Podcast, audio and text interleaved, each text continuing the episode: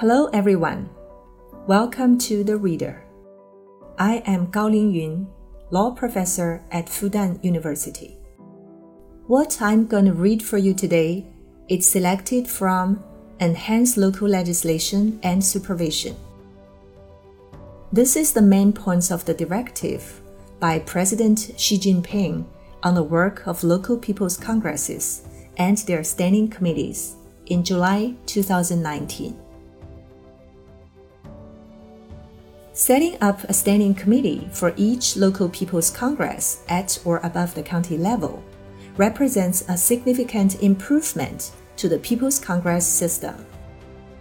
Committed to the integration of the party's leadership, the people's position as masters of the country, and law based governance, local people's congresses and their standing committees have fulfilled their duties, shown enterprise, and made a great contribution to the reform, development, and stability of their respective areas over the past four decades.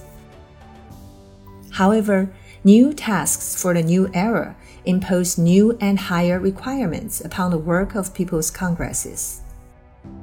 Local people's congresses and their standing committees need to fulfill their duties in line with the party central committee's requirements for the work of people's congresses and the decisions and plans made by local party committees for implementing the Central Committee's policies and strategies.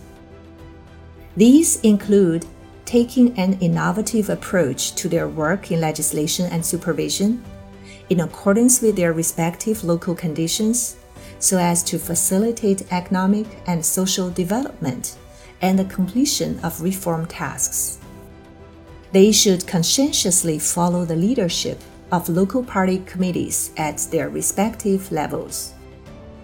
They need to maintain close ties with the people and give better play to the role of deputies to the people's congresses, who should be familiar with the true situation of local people, solicit their opinions, garner their ideas, safeguard their rights and interests through the rule of law, and improve their well being.